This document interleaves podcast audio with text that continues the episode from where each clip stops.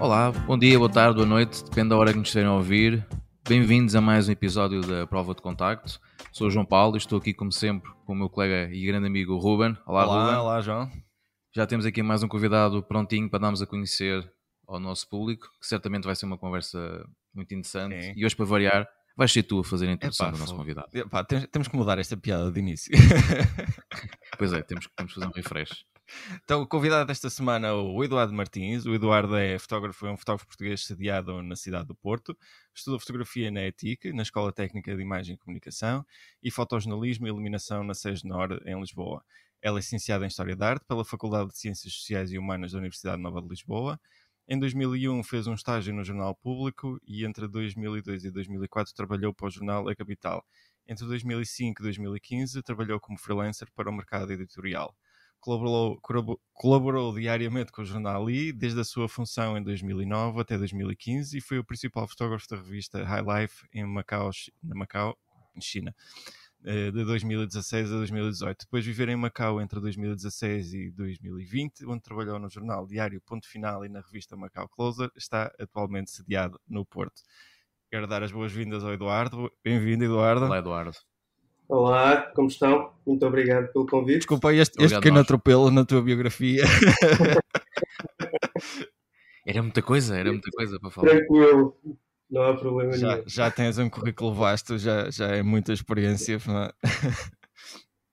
Já é há algum tempo.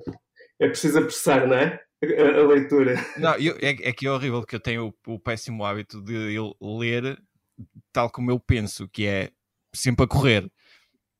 E é, Pois. normal que às vezes eu me engasgue a fazer estas coisas. Eu, eu era, se calhar, um, um péssimo narrador de filmes ou qualquer coisa assim do género. Era Tinhas uma que questão de fazer. treino, era uma- era uma questão de treino só. Exatamente, exatamente. 40 takes depois. Bem, mais uma vez, Eduardo, obrigado por teres aceito o nosso convite. Um, temos aqui coisas muito interessantes para falar, espero eu, e é, e é- e é isso também que, que pretendemos. Um, se calhar vamos começar já aqui um bocadinho, pelo, pelo- já, já, já tivemos aqui a falar da introdução do, do Ruben, já estiveste aqui, realmente passaste já por muitos sítios, já são muitos anos um, no, no- mundo da fotografia, no fotojornalismo. Um, começa por nos dizer, nós sabemos que tiveste os últimos anos uh, em Macau, correto? Sim, exatamente. Sabe, temos que começar um bocado por aí. de como é que lá foste parar? Que diferenças é que sentiste? Hum, O que é que levou para Macau, em princípio? Em, em primeiro lugar, foi Olha, o que me levou para Macau foi, foi o facto de a minha namorada ter ido para lá trabalhar.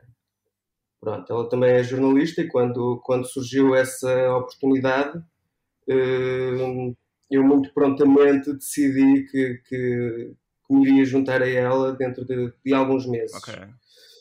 Eh, Já- Na altura, diz, Já, diz. já, já ias com alguma expectativa de trabalho? Eh, Ele já te tinha ajudado com alguma coisa?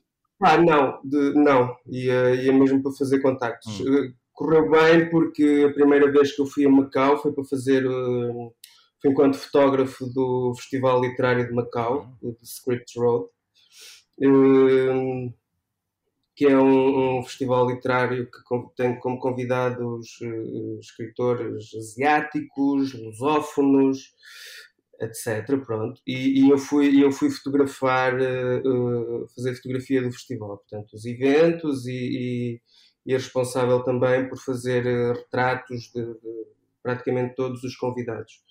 E aproveitei essa minha ida a Macau para marcar uma série de, de reuniões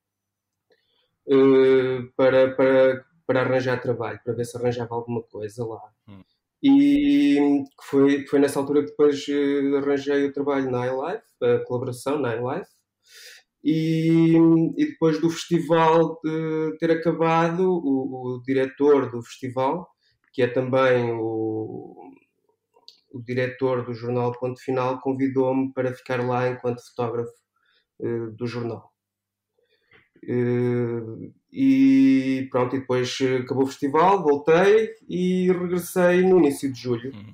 eh, para Macau, já com, com as malas todas feitas e, e pronto a trabalhar. De- em termos de abertura no- nos contactos com, com, com os editores, tu, tu sentiste que, eles, que havia essa abertura para, para receber os fotógrafos? Ainda no outro dia eu vi alguém, alguém a, a, a falar sobre isso, que há, há, há, alguns, alguns editores que são um bocadinho mais fechados, especialmente nestes últimos anos de, de redes sociais, preferem uh, entrar em contato com, com, os fotógrafos via Instagram e coisas assim, e já não ligam tanto àquela, àquela ida presencial, que o fotógrafo a chateá-lo, levar um portfólio e coisas assim. O que, que, que, que, é que tu achaste de, de, de, de, como é que lidam os, os editores asiáticos em Macau em, em relação a esse tipo de ah, é assim, Macau é um caso um bocadinho especial porque não há grande tradição de, de, fotojornalismo ou dos jornais terem fotógrafos. Hum. Existe, bem, primeiro tens aqui os jornais de língua portuguesa, não é? Uhum. Eh, em que normalmente colaboravam com freelancers, pediam trabalho a freelancers quando precisavam de alguma coisa. Eh, eu, eu devo ter sido das primeiras pessoas lá, assim, nos últimos anos, que, que esteve a trabalhar efetivamente a tempo inteiro na redação do jornal só como fotógrafo. Ok. Ok? Porque há muita gente que, está, que pode trabalhar como fotógrafo, mas também escreve, escreve ah, ok, textos. ok. Uh, e isto é uma coisa muito comum uh, uh, nos jornais chineses também. Hum em que, em que tu tens os jornalistas que levam uma maquininha e, e fazem a fotografia da conferência de imprensa, o que é que seja, é? Pronto, foi uma coisa que se tentou instituir em Portugal há, há uns anos. anos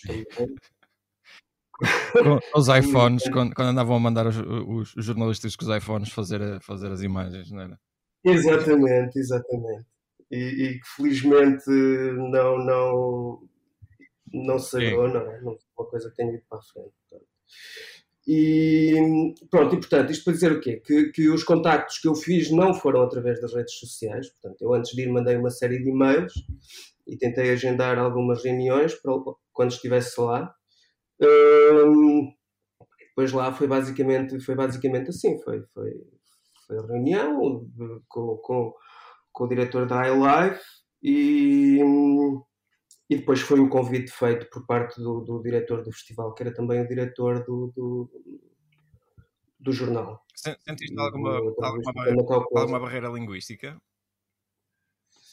Ou o inglês é.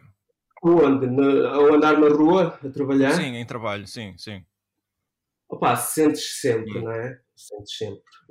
Sendo que as novas gerações falam praticamente todas em inglês e dá para, para estabeleceres ali conversas perfeitamente, perfeitamente normais, não é?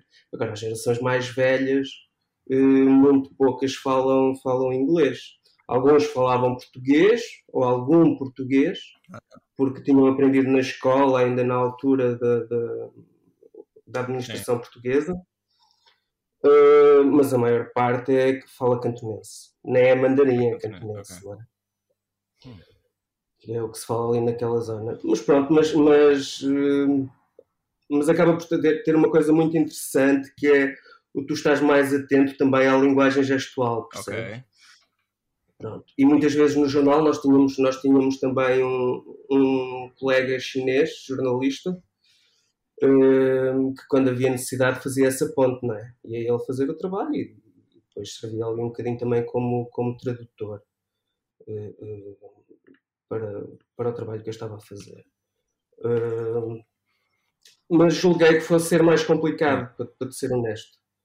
É? E, era, e, e, tem este lado interessante do, do estás muito, estás muito atento à, à linguagem corporal das pessoas e, e isso, isso, é uma coisa muito, muito curiosa. Acaba por ser tudo universal, não é?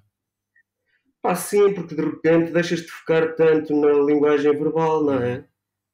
Ou não te focas quase. Sim e, e, e, acaba por ser um bocadinho por aí. E resulta porque, porque, porque as pessoas são muito expressivas. Uhum. E, eu, e, acabas por entender sempre. Por acaso, no, no, quando, quando estive a ver o teu, o teu site, eu vi, vi a, eh, a tua secção de, de, de, retratos e aconselho a toda a gente a ver, se quiser ver uma masterclass em retratos, que veja o trabalho do Eduardo, porque o trabalho é, é muito bom mesmo nota-se muito que, que, que, que houve ali algum tempo na, na, no trabalho que passaste a retratar aquelas pessoas. Não acredito que tenham sido todas, todas muito rápidas, mas há, algumas imagens que tu notas que, que foi tudo pensado. Como é, como é que tu te preparavas para este tipo de trabalhos? Uh, pá, fazia sempre alguma investigação não é? sobre, sobre a pessoa que eu ia fotografar. Tentava ir um bocadinho, um bocadinho mais cedo também para falar um bocado uhum. com as pessoas. Ou há uma coisa que eu acho que é muito importante que é ver sempre o espaço onde vais fotografar e espreitares os cantos todos e recantos e, e, e para, para pensares a geometria do espaço, não é? Porque principalmente quando estás a fazer retrato com pouco tempo, e, e, nesta secção há aqui alguns que foram feitos com muito pouco sim, tempo. Sim, sim.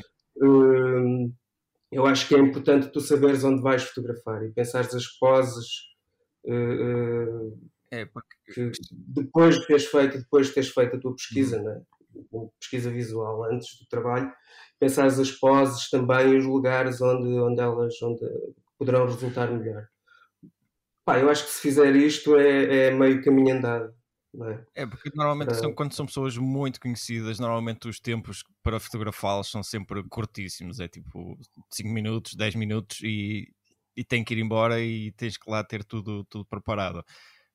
Pá, sim, eu tenho aqui o retrato do Alain Ducasse, hum. que aquilo foram 3 minutos para fotografar. Uau! Por isso já tens mesmo que ir já com uma ideia muito precisa do que pois. queres e como é que vais eh, fazer, né? porque realmente tem que ser uma coisa mesmo muito rápida. Sim. Ah, porque se conseguires, e é isso, e a vez do espaço, porque se conseguires isso, consegues pensar a luz também, não é? Hum, exato. Consegues jogar com a luz ambiente e com a luz que levas, etc. Pronto, e estas coisas são muito importantes também para criares um ambiente. Uhum. É, pronto, e, e, basicamente, tu, tu, basicamente, tu, sendo licenciado em História da Arte, até que ponto é que tudo isto te influenciou nessa tua forma de, de olhar e de ver a luz? Opa, influenci, influenciou bastante, não é? Porque, porque de repente despertas para, para, uma série de coisas que, que, que, se calhar não tinhas pensado, ou vês uma série de, de pinturas e de trabalhos visuais que, que, que te inspiram muito, não é? Mas sentes que bebes mais de inspiração da, da, da, da, da pintura do que de outros fotógrafos? Não, não, eu não diria isso. Não diria isso. Acho que é, acho que é uma coisa mais ou menos híbrida, hum. percebes? Eu acho que, que, que, vou buscar aos dois lados. Uma. A pintura, talvez muita iluminação. Hum.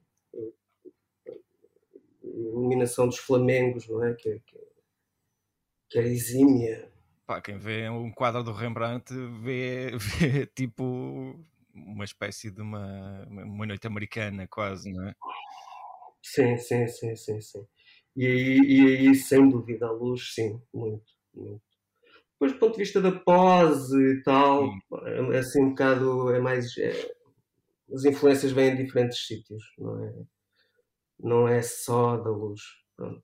Eu, eu gosto, eu gosto que, que, que, ou pelo menos ou tento transmitir isso, que é algum silêncio e tempo nas imagens, percebes? Não, não, gosto de, não, não gosto muito de fazer aquele tipo de retrato espalhafatoso com, com a pessoa. Agora deu um sorriso. É, uh, mais, com uma abordagem mais circense, para assim dizer. Sim, sim, sim. Porque eu acho que isso também condiciona muito a visão do leitor. Hum. Acho que é muito por aí. Enquanto que se tiveres um, um retrato mais pausado, tens mais camadas de leitura e de, de interpretação. Eu, eu acho isso muito interessante porque eu, falo pelo, pela experiência que eu tive com, com editores em Portugal. Epá, eu acho tão raro haver editores que aceitem que tu tenhas esse tipo de liberdade criativa quando vais fazer ou retratos ou, ou reportagem. Epá, e deve, deve ser um, um extremamente satisfatório poderes tu chegar a uma sessão e saber eu vou conseguir fazer isto da maneira que eu quero. Sentias isso? Sentia. Eu sempre, eu, eu, eu, eu, mesmo quando, quando lido com esses editores, o que eu tento fazer é, é, é,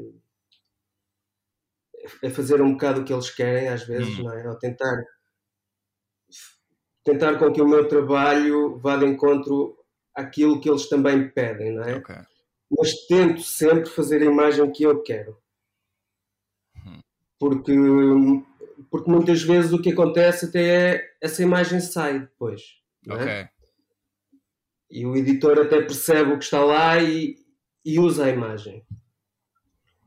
E, portanto, eu acho que isso é sempre muito importante, nós tentarmos, nós tentarmos fazer uh, aquilo, com que, aquilo com que nos identificamos, não é? trabalharmos, e trabalharmos o retrato desse modo. Uhum. Porque dá-me a sensação que, que o retrato muitas vezes é um bocadinho sobrevalorizado também. Sim, sim. Pronto. Principalmente no jornalismo mais diário, não é?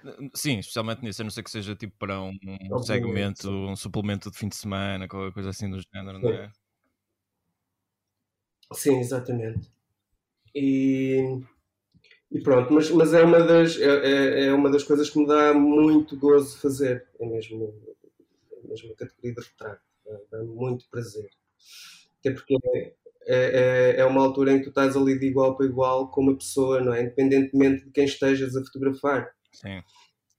Se estão ali, estamos ali os dois ao mesmo nível, não é? Tem que haver uma, uma comunicação e uma, e uma empatia e, e uma conversa, não é? Que tem que acontecer de algum modo. Isso acaba por E às tantas, muitas vezes, essa insegurança do tipo de conversa que vai acontecer também é interessante. É isso, é isso. O, o difícil é. Surpreende. Não é?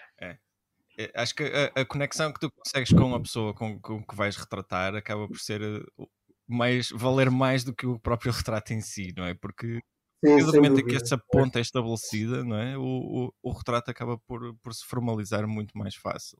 Pelo menos é, é, é, a impressão que, que eu tenho das vezes que o fiz. E normalmente costumas, uh, por exemplo, mostrar o resultado final à pessoa que fotografaste e, e esperas uma espécie de, de aprovação ou, ou, ou ficas na mesma com, com, com, o retrato que fizeste porque foi aquele retrato como tu pensaste? Ou tens, ou tens esse cuidado de que a pessoa também goste de se nessa, nessa imagem? Olha, eu costumo fazer isso para a pessoa, para perceber se a pessoa se revê. Exatamente, sim, sim. No retrato. Na, no retrato, percebes? E, e, porque eu acho que isso é importante e ajuda a desbloquear também. Sem dúvida. Não é? porque, porque a pessoa. Porque é assim, quem está a ser fotografado muitas vezes não sabe quem tu és. Não, é? não, não, não, tem que conhecer o teu trabalho, não tem que saber qual é o teu registro. Okay. É? E ao tu mostrares a, a, a, a, imagem à pessoa, ela de repente começa a perceber qual é a tua abordagem. E, e isso eu acho que é muito importante. Agora, imagina que, que alguém te, se vira por ti, ah, não, eu quero, quero, quero ver retratos e quero escolher retratos e não sei. Pá, aí depois se calhar já há grandes probabilidades de eu não mostrar retrato nenhum também, não é? Pois eu ia perguntar exatamente depois também a minha pergunta se era nesse sentido. Se alguma vez tinhas sentido qual uma das pessoas que retrataste que tenha tido ou tenha feito ali uma espécie de, de pressão ou tipo, ah não, isto aqui eu é que vou escolher as imagens que você vai não é? Porque às vezes há pessoas que podem ser um bocado mais controladoras nesse sentido, da, da imagem. Às vezes nem o próprio têm... retratado, às vezes basta um, um responsável de imprensa. Sim, o manager, sim, às vezes pode ser o manager de. de... Vou lembrar disso também, sim, sim, sim. sim, sim. Alguma vez testa assim alguma história dessas? Pá, tive. Tive, tive. Eu acho que todos nós temos um bocadinho essas histórias na realidade, não é? todos nós temos um bocado essas histórias. E, e, eu acho que nós temos que, temos que marcar uma posição mesmo, não é? Porque eu acho que temos que nos fazer valer e as pessoas não nos podem ver como a pessoa que vai ali bater uma chapa ou fazer um boneco, Sim. não é? Que são assim umas expressões, duas expressões que eu abomino. E... Também não gosto quando dizem isso. Pá, e eu acho que aí tu tens, tens, tens de marcar uma posição. Pronto, não, não, não mostro. Não mostro. Hum. Não mostro e você vai ver as imagens, vai ver as imagens. Quando saírem publicadas, quando estiverem publicadas. Quando estiverem publicadas. Vai ver que vai gostar, provavelmente. Mas sim, por acaso concordo que às vezes os agentes é, é, são mais, mais problemáticos às vezes que a própria pessoa, não é? Que foi retratada. Opa, sim, uh... sim, Macau, lá, nós cá, pronto, temos, falamos dos agentes e não sei o quê, mas em Macau, a assessoria de imprensa é, é, é surreal porque então quando são estas, quando são, sei lá, eu tenho aqui uh, um dos retratos é do Eddie Peng, que é uma mega estrela de, de cinema na China e tal.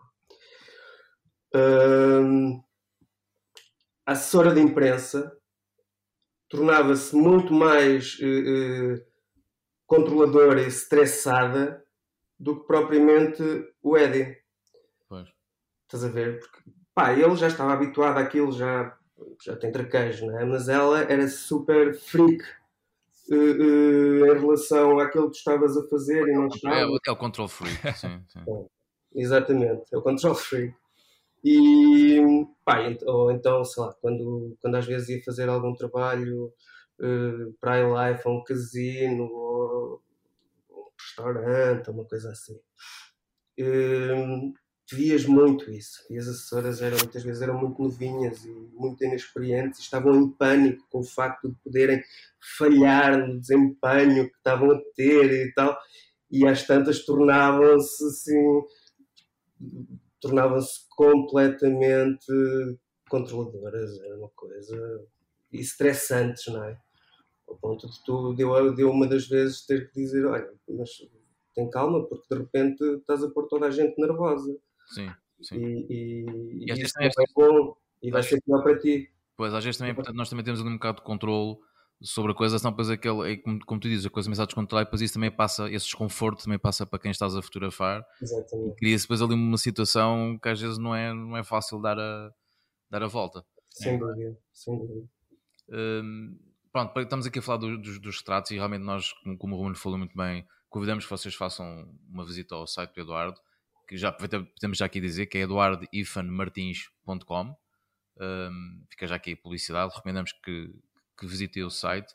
E no mesmo site também pode-se ver uma vertente não só a parte dos retratos, como também eh, muitas stories que lá tens colocadas. é? vários, vários trabalhos também espetaculares. E também começamos também aqui para, para perguntar: tudo o que lá tens foram trabalhos de, de assignments para alguma publicação? Foste tu que tomaste iniciativa em quereres procurar essas histórias com, com a finalidade depois de as conseguires eh, vender a algum jornal? Como é que, como é que isso passou? Olha, assignments eh, da lista era a história de Hong Kong, Uhum. eh, o portfólio de Hong Kong e,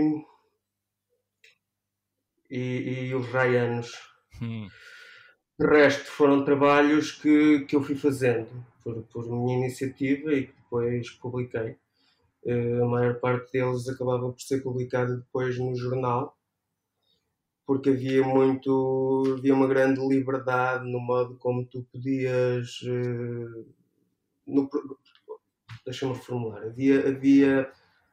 Tinhas uma palavra a dar no resultado final eh, no jornal, naquilo que saía impresso, percebes? Na paginação, no modo como querias construir as páginas, etc.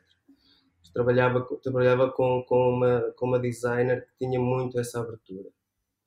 E, e pronto, então muitas das histórias acabaram por ser publicadas mesmo no, no ponto final também. Porque, precisamente por isso, não é? Porque tinhas controle sobre o que estava a sair e sobre o que ia sair. E essa pesquisa das histórias que fizeste, tiveste sempre ali alguma coisa que te, te despertasse a atenção, Al- algum tema que tu achasses que não estava a ser eh, ainda abordado ou devidamente abordado? Queres tentar explicar um bocadinho como é que tu preparavas as, as tuas histórias? Olha, posso-te falar na do Camboja, por exemplo, que, que, que foi um trabalho que foi feito no, quando se assinalaram os 40 anos do, do fim do, do Khmer Rouge, Uhum. Eh, em que eu tinha programado uma viagem para ao Camboja e, e- e pensei em fazer, em fazer lá algum trabalho. Comecei a iniciar alguma pesquisa sobre, sobre o que é que podia ser feito lá ou não. E por coincidência, nesse ano assinalavam-se os 40 anos do fim do regime.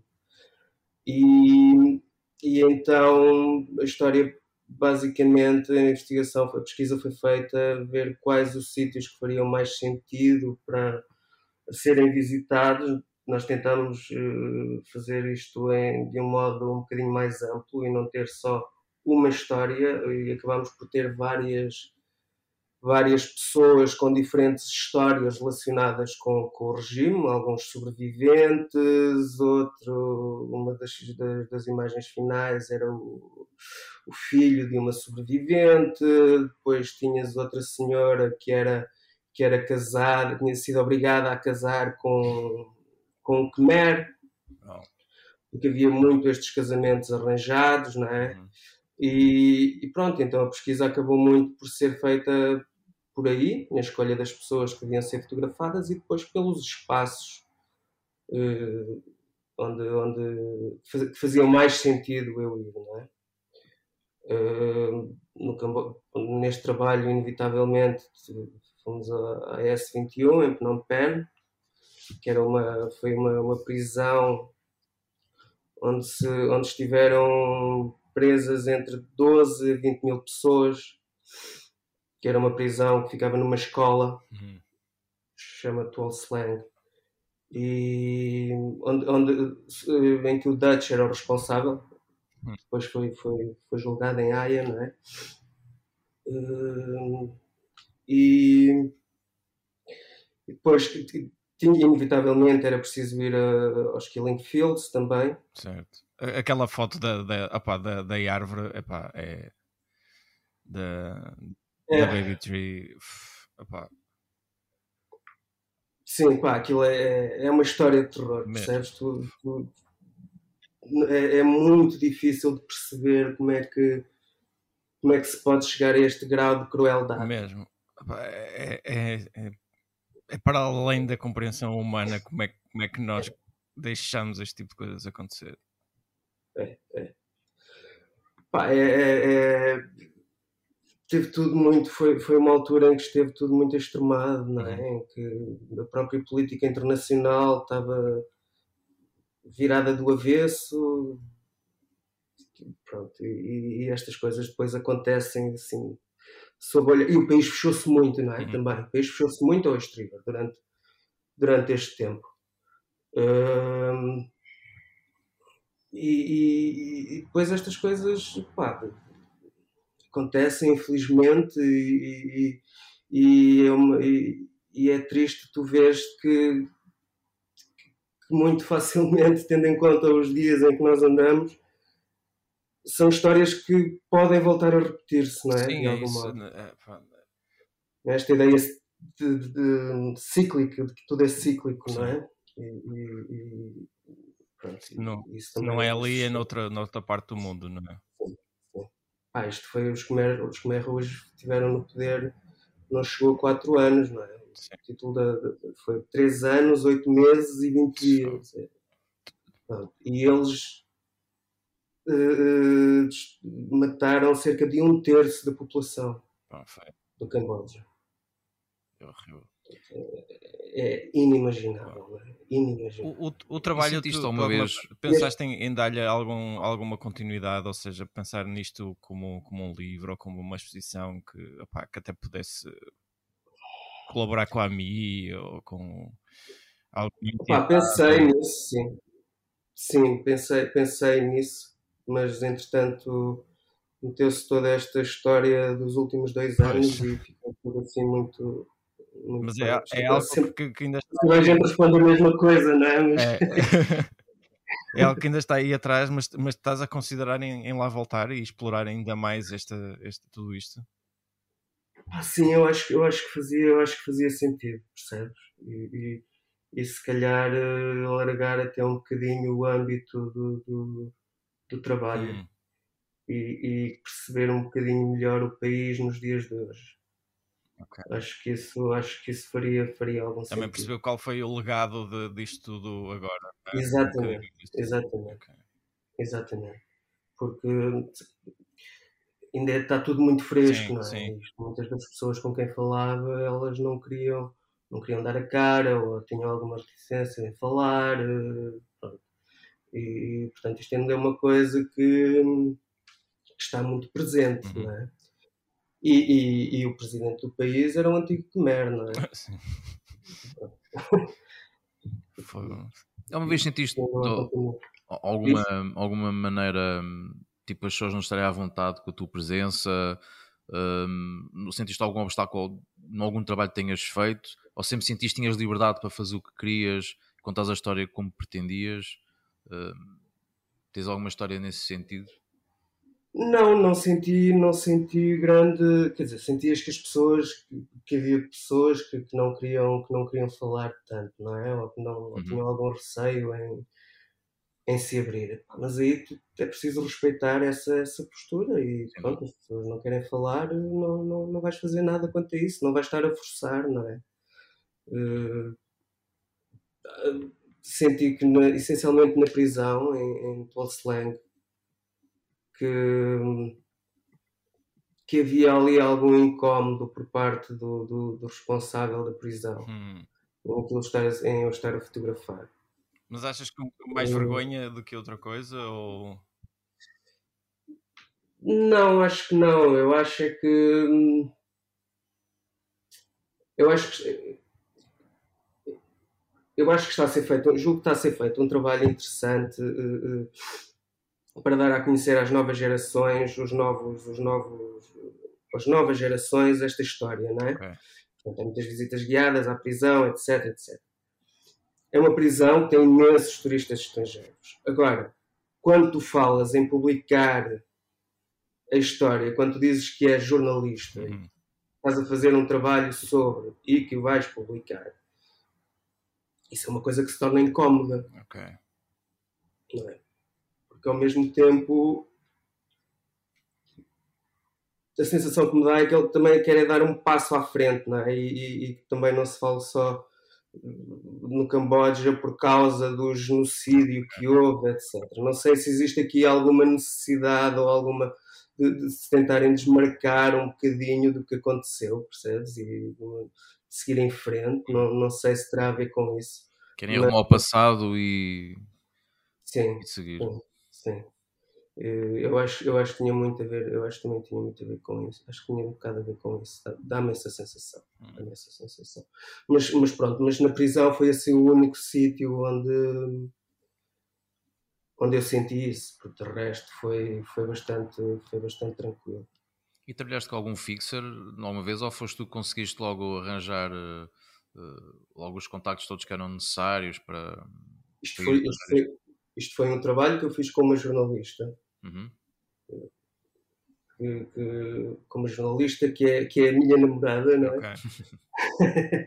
nós tínhamos esta coisa de fazer várias, temos isto de fazer vários trabalhos. Isso é bom, isso é uma boa parceria. Sim. É uma ótima parceria, sim, sem dúvida. É ótimo.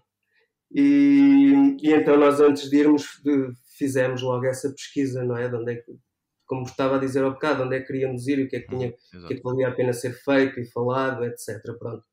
E depois, basicamente, foi chegar aos sítios, não precisamos, não usamos nenhum fixer, foi chegar aos sítios e, e arranjar alguns contactos, falar com as pessoas, uh, e depois umas pessoas levam a outras, e, pronto, e por aí em diante. É? E basicamente foi, foi assim. Basicamente foi assim onde eu precisei de um onde precisamos de um fixer foi, foi no trabalho de, de Bali. Por causa do, dos, dos galos. Aquilo das lutas sim, de galos. Sim. Pai, porque aí, porque assim, a luta de galos em, em, em Bali é ilegal. Só é permitida dentro dos templos. Ah. Porque isto é o ritual do Tajan, portanto é, é sacrificial. Ok. E, e, e Bali é uma ilha hindu ao contrário do resto da Indonésia, não é? que é muçulmana. E, e, o governo abriu esta exceção em que a luta de galos só pode acontecer dentro dos templos. Hum. Obviamente que não é isso que se passa. Então, Teoricamente é, mas na prática. Teoricamente é, mas na prática não. Porque depois o que acaba por acontecer aqui né, é que acaba, acaba por existir uma economia paralela associada a estas, a estas lutas de galos porque as bolsas de apostas. São feitas apostas, exatamente, bolsas de apostas. Hum, muitas das vezes o dinheiro que, que, que os donos dos galos ganham uh, ajuda a economia doméstica. Uh, tens sempre alguém a vender comida, ou a senhora que vende o tabaco, e as espetadas de satay, etc. Pronto, portanto, isto acaba por mexer um bocado com, com, com a economia local, não é? Nestas pequenas aldeias. Isto foi um trabalho feito numa aldeia pequena. Bem, uma aldeia sempre pequena, por norma. Não há muitas aldeias grandes, não é? E, e então, e então é torna-se também ao mesmo tempo muito complicado controlar controlar este, esta tradição e, e há, há negociatas feitas com a polícia enquanto vai haver uma rusga ou uma fiscalização há um polícia que lhes liga a dizer que, que, que está a ir uma brigada para lá e eles desmancham logo a tenda e, e dispersam Pronto, e a polícia quando chega lá já não existe nada e, e aí eu preciso, precisei de um fixer, porque, porque havia a questão da barreira linguística, não é? E, e, porque aquilo, por ser um circuito algo fechado, eu também não queria, não queria entrar lá e começar a fotografar à parva, não é? Uh, sem falar um bocadinho com as pessoas antes e sem me introduzir. Etc. Depende. O que é que acontecia se chegasses lá com um galo? O que acontecia se chegasses lá tu com um galo? Um galo de Barcelos. Um galo de Barcelos. Exato, um galo de Barcelos. Um galo de Barcelos se calhar não lutava. Muito inerte. Provavelmente deixavam-me deixavam jogar, não é? Deixavam, deixavam pôr o galo a lutar. Provavelmente. Mas, mas pronto, mas é, é interessante perceberes como é que, este, como é que estas pequenas uh, tradições uh, continuam a ter uma presença tão grande uh, nas comunidades locais e, e terem esse peso na economia. E isto é uma coisa que muitas vezes chega perde também um bocado o lado racional, não é? Porque tem gente que já perdeu terrenos em lutas de galos. Uau. Já são apostas muito altas, não é? Sim, porque depois também é um vício, não é? E as pessoas, se não têm dinheiro para apostar, começam a apostar outras coisas. São, são os, no, na, na, ausência de casinos, é o, é o que eles têm. Exato, exato, é um bocado disso, sim. É um bocado Mas acaba... Estavas aqui há bocado a falar de, da parte de, de, da religião, não é? De Bali, e isso também parece ser um tema um bocado comum em alguns trabalhos que, que tu tens. É, é coincidência ou é uma temática que tu gostas de também eventualmente explorar direto ou indiretamente? O quê? Desculpa. Da parte da, da, da religião. Estavas a falar, não é? Portanto, é pela parte religiosa lá na, na Indonésia. Por exemplo, estou aqui, estou aqui a ver neste momento, enquanto estamos a falar aqui o, o teu site, que mais uma vez recomendo que visitem, eduardifanmartins.com. Uh, tens aqui um trabalho, por exemplo, da, da parte religiosa uh, em Braga, não é? De, das celebrações. E, estava aqui a reparar que a, a religião, se é direto ou indiretamente, está sempre um bocado presente em alguns dos trabalhos que tu, que tu apresentas. É coincidência, não é? É um tema que tu gostas de, de explorar? Sim, é um tema, não é coincidência, interessa-me explorar isso pelo tem um lado ritualístico muito forte, não é? E interessa-me explorar, explorar esse, esse lado também. E, e meia meia volta são, são temas que aos quais eu sobre os quais eu me volto a debruçar. Pronto, não, é, não é que seja propriamente uma, uma coisa que eu penso vou fazer um trabalho ao longo de anos sobre a questão religiosa. Provavelmente pode vir a acontecer, mas não é uma coisa que, que, que eu esteja a pensar em fazer para já. Pois, não é não é, não é uma coisa. Uhum. Não, não. Mas, mas, mas o tema da religião é um, é um tema que me interessa e que sempre me interessou. E eu sou, eu sou, eu acho que isso também tem um bocado a ver com, com o facto de, de eu ser de, a minha família é religiosa, é, é um bocado religiosa e, e, e, portanto eu sempre cresci um bocadinho neste, neste ambiente e de repente é interessante explorares um bocadinho os diferentes tipos de religiosidade, não é? E alargares um bocadinho isso. Não é que eu seja, não é que eu seja religioso, mas eu acho que existe aqui um, um interesse precisamente pelo, pelo, pelo meio em que eu cresci, não é? Hum. Pronto. E, e o jogo tem um, bocadinho, tem um bocadinho a ver com isso. Tem outra coisa que se pode ver aqui um bocado no trabalho que, que, tem, que tens exposto aqui no, no, no, teu site é que claramente és, és um amante da cor, não é? Pelo menos não, não, não é. Pelo menos até agora acho que ainda não encontrei exceto, exceto os retratos, nos retratos sim, tens retratos a preto e branco, mas o resto tem, tens tudo trabalhos a cor. Sim. Tens, tens, alguma razão por isso? É uma questão estética? É, achas que a cor para ti faz muito mais sentido nos, nos, trabalhos que fazes? Porque às vezes também é um bocado esta. Nós às vezes, é, como fotógrafos, também muitas vezes temos sempre esta, esta dúvida, não é? Tipo, se, se este trabalho ficará com com mais força a preto e branco, se a cor realmente faz sentido, se, se a cor é essencial, né? e, e, também tentando, se puderes, dar um bocado a tua perspectiva so, sobre isso, que pode ser interessante para quem, para quem nos está a ouvir. Para mim é uma coisa um bocadinho natural, sabes? Eu penso muito em cor e, e, e quando estou a fotografar eu também dou, dou muita atenção ao espaço e à geometria do espaço. E, e a cor ajuda-me a organizar a imagem, por assim dizer. E, e, e, para além de pessoalmente não fazer muito sentido fotografar a preto e branco, eu acho quase, não sei, eu acho quase nunca fotografei a preto e branco. Quando sei lá, acho que as imagens que eu, que eu publicava a preto e branco era quando em jornais em que pronto, tinhas as imagens, tinhas páginas a preto e branco e que não podiam ser a cores, não é? Uhum. E, mas, mas uh, sempre pensei em cor, não, não, nunca, nunca me passou muito pela cabeça fazer trabalhos, fazer trabalhos a preto e branco. Uh, é uma opção estética também, claro. É? Exatamente, e é por isso que levantei a questão, porque oh. aquelas pessoas têm sempre aquela ideia, ah não, isto tem que ser a preto e branco, a preto e branco é que transmite isto. É, é uma decisão muitas vezes pessoal e da maneira como nós uh, também fotografamos e queremos comunicar, não é? Para muita gente é essencial a cor, para outros não é e preferem ter grandes contrastes, Portanto, e, é daí a minha pergunta também para quem nos está a ouvir perceber que é uma questão estética, né? depende muito, obviamente, do, do, fotógrafo, às vezes pode ser por imposições editoriais, não é? Como, como disseste claro. há bocadinho, não é? se, se, se, o jornal for só impresso a preto e branco, óbvio que as fotos vão a preto e branco. Claro. Um, mas é, é, interessante perceber isso porque há, há, muitas pessoas que podem estranhar, não é? Vêm aqui o teu trabalho e tipo, é, isto é praticamente tudo a cores, não é? Só os retratos é que tens aqui alguns uh, branco e, e mais uma vez retratos espetaculares mesmo. Um, e é daí a minha, a, minha, a minha pergunta, que certamente poderá ser uma pergunta que quem estivesse a ouvir, a ouvir o teu trabalho também se questionasse.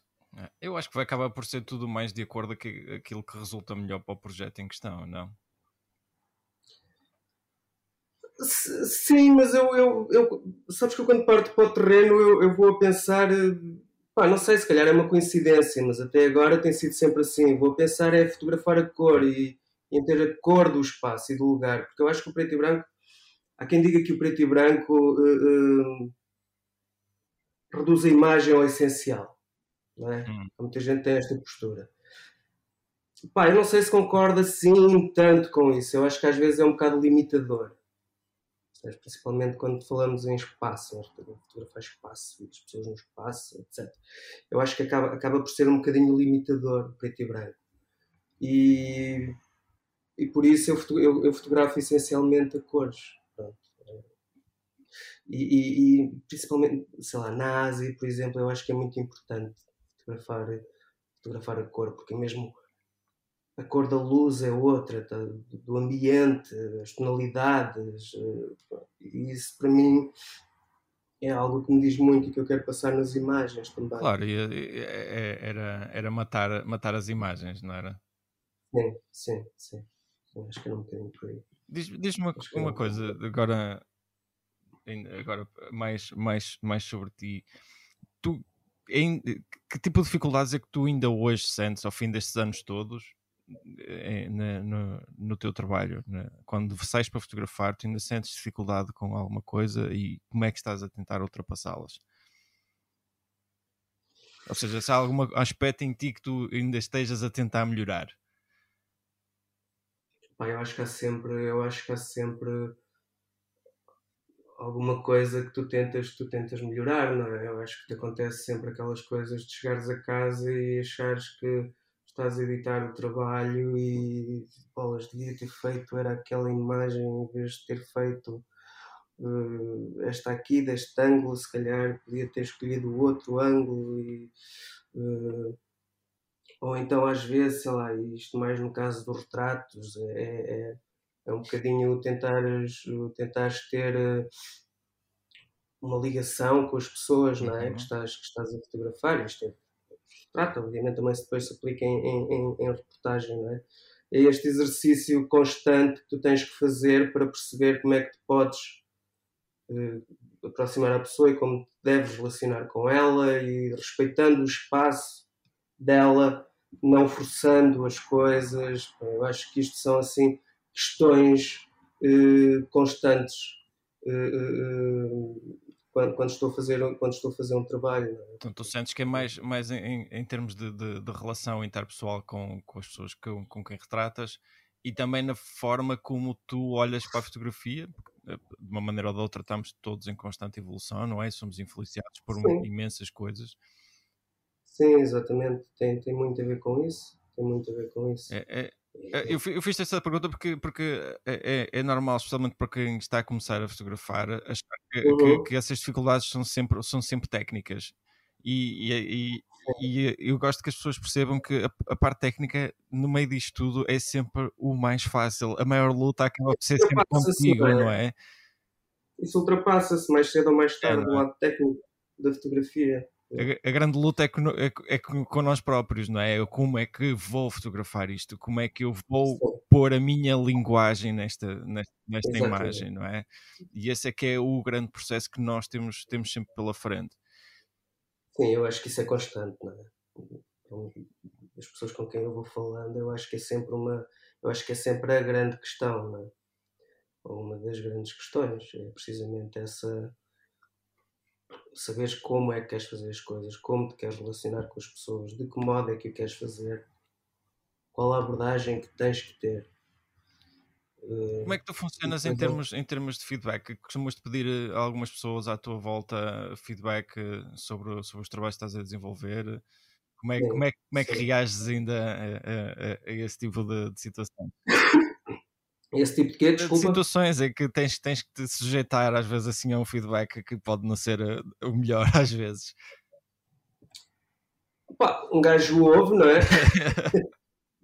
um gajo ouve e pensa sobre ele, pronto, e não, não vais ficar a, não vais ficar a, amargurar-te e a, e a martelar-te porque o feedback não correspondia com, não correspondeu àquilo que tu achavas que devia ter sido, etc, não é? Hum. Uh, e eu acho que isso é, eu acho que isso é, é, é importante, não é? Porque quer dizer, quando tu pões o teu trabalho lá fora, estás sempre vais ter sempre quem gosta, quem não gosta, vais ter sempre opiniões válidas, não é? Uhum. Mesmo que não seja a opinião que tu estavas à espera, tu depois vais pensar sobre aquilo e pá, bolas, sim, faz sentido.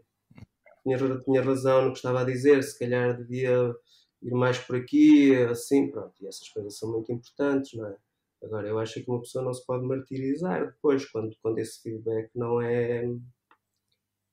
Não, não, não vai de encontrar as expectativas. Ou seja, não, não, não, não, não te deixas condicionar pelo, pelo feedback que, que recebes, não é?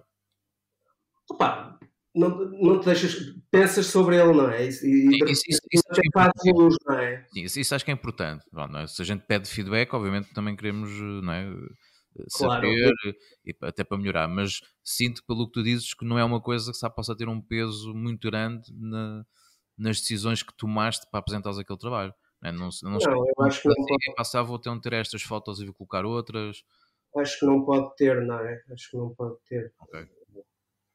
É óbvio, até o que estavas a dizer, é óbvio que tens sempre, sempre inputs que são que, que devem ser tidos em conta e que isso depois até pode influenciar no modo como tu constróis a história, ou uma coisa assim, não é? Pode haver ali uma imagem que se calhar faz mais sentido outra, ou, ou hora, ou quer que seja, pronto.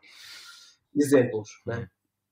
Exato. E eu acho que isso tem que ser tido em conta. Agora, não, não podes deixar que, que te bloqueie, não é? Que esses feedbacks te bloqueiem, porque se tu estás a pedir um feedback é porque queres saber a opinião da outra pessoa, portanto, e, e, já para não falarmos que o processo de edição é sempre muito doloroso, não é? Para os fotógrafos, é uma coisa que é comum, acho, acho que é comum. É, acho... é muito custoso e de repente de repente já nem estás a ver bem o que é que tens ali, não é? E por isso é que às vezes os trabalhos também ficam arrumados durante algum tempo. E, é. e às vezes o feedback exterior pode-nos ajudar ali a desbloquear. Exatamente, exatamente. Eu, eu, eu, eu, não concordo com isso, o feedback exterior só piora tudo. Achas? Acho. eu, falo, okay. eu falo, falo, falo, neste aspecto. Eu tenho, eu tenho, tenho um projeto muito longo de mais de 10 anos e, e Hum. já pedi opiniões de, de- em relação à maquete do livro, pelo menos a umas 5 pessoas diferentes, e todos me deram opiniões diferentes e ideias diferentes, e só me vieram piorar a questão da decisão final. Porque estás a imaginar 10 anos de imagens que já foi um sofrimento parir aquele conjunto de imagens. Claro, E claro. depois tenho pessoas a dizer: pá, isto se calhar precisava de acabar de outra maneira. Se calhar eu não começava com esta foto. Ou ainda não está muito bem aqui eh, a tua linguagem. Se calhar havias de fotografar mais tempo. Eu quero enterrar este trabalho. Pá, eu já não Sempre, percebes? tu já agarras os cabelos para os cabelos, Literal. querem me pôr louco. eu, acho, Não, mas eu, acho, eu acho que pode, pode Sempre, dificultar. aí- Pode dificultar, é isso.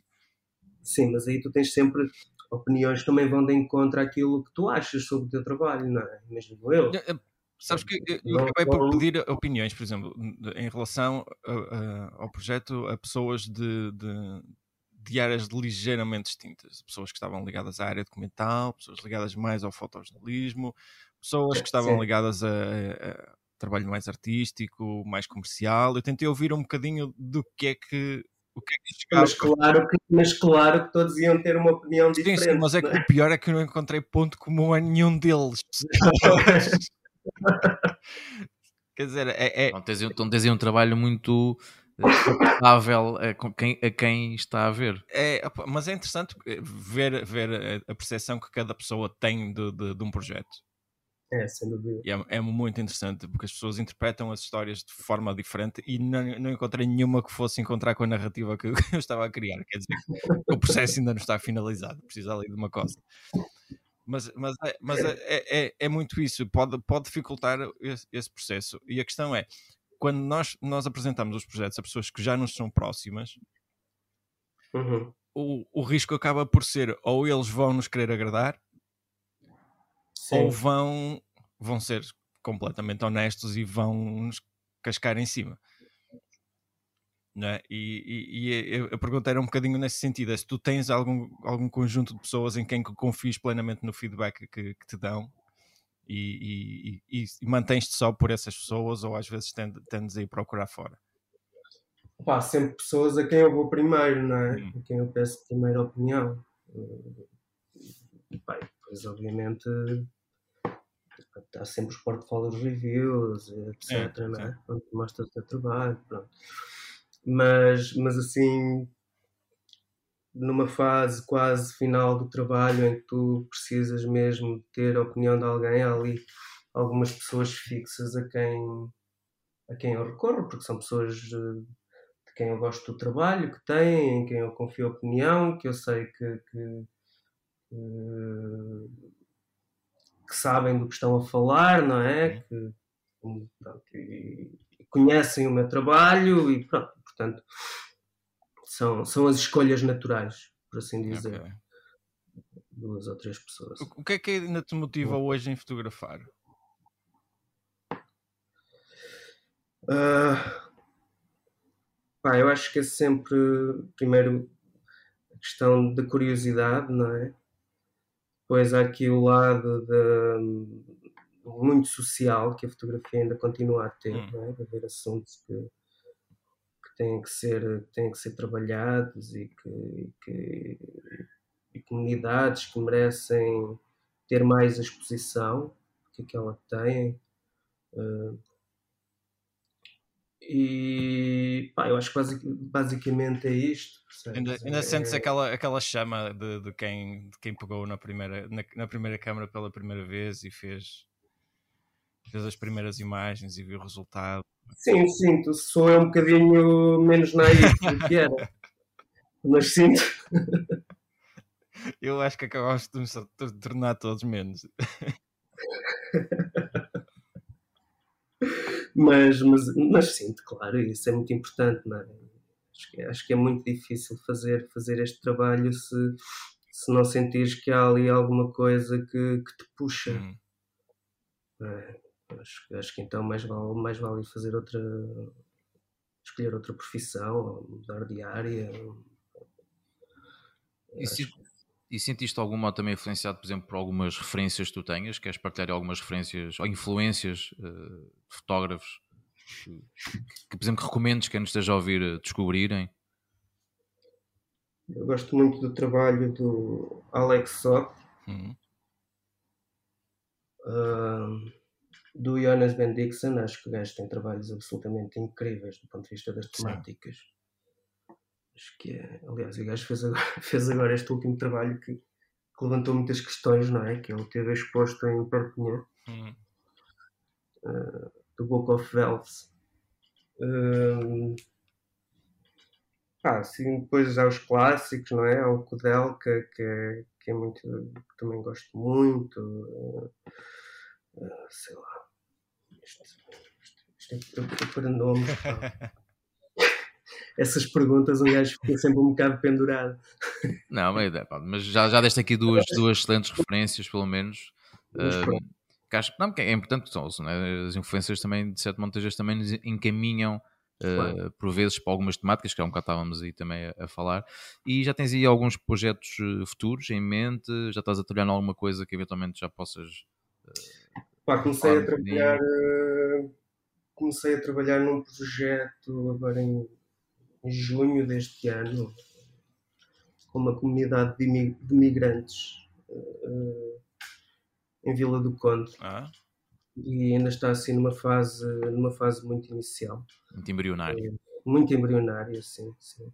Uh, pronto, e que, que eu espero desenvolver, continuar a desenvolver durante, durante o próximo ano, pelo menos, para ter um corpo mais consistente e, pai pronto, mas, mas também de resto pronto, tem, tem, sido, tem sido basicamente isto, assim, projeto mesmo é este que, em que eu estou a trabalhar agora, que é, que é com uma comunidade de indonésios.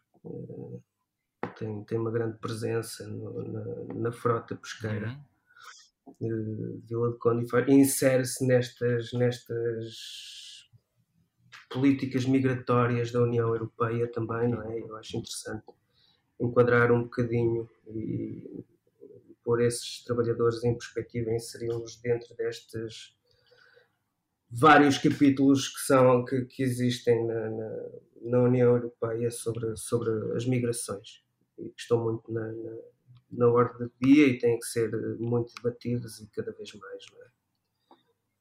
Eh, para evitar que, que movimentos eh, mais extremistas ganhem, ganhem força. Ganhem força, ganhem força, sim. Pronto, e é isso. E é esse o projeto. Pronto, então... Também não vou abrir muito mais, porque claro, claro, sim, sim, ainda estou, ainda estou a, a, desenvolver e é uma Obviamente, é, é as pessoas ficarem atentas ao teu trabalho, sim. não é? Portanto, mais uma vez, já lembramos aqui o teu site eduardoifanmartins.com ou então também quem quiser eh, seguir o trabalho do Eduardo uh, nas redes sociais também pode procurar é? no, no, Instagram, que é normalmente agora a ferramenta quase toda a gente começa a usar, que é Eduardo Martins Photography, correto? Sim, sim. Está um bocado ao abandono aqui. Mas agora com o teu novo projeto estás a fazer, certamente já vais ter um material muito bom para, para partilhares sim. nas tuas redes. Sim, sabes que as redes não são uma coisa muito hum, Havia alguém que dizia o mesmo outro dia no vosso, no, no vosso podcast, já não lembro quem era. Mas não são uma coisa em que eu que sejam muito naturais para mim ou em que eu invista muito. O que é um bocadinho um erro, de certo modo, não é? Mas, mas... Eu, eu, pergunto se, se, ainda é um erro. Ainda falava ontem com o João Paulo em relação a isto, que é nós temos visto, eu pelo menos tenho-me apercebido, tem havido um shift de, de, dos fotógrafos e da comunidade fotográfica para o, para o Twitter. E há cerca de 15 dias a comunidade começou a fazer um shift para o Discord. Ah, é? Para pequenos, pequenos opá, eu acho que estamos a voltar àquela, àquela fase primária onde nós passávamos tempo em fóruns em que a comunidade debatia, a comunidade discutia, trocava ideias, e, e, acho que o, o, Discord é capaz de ser uh, o, o, caminho para a comunidade fotográfica, porque é mais interessante, não é? É.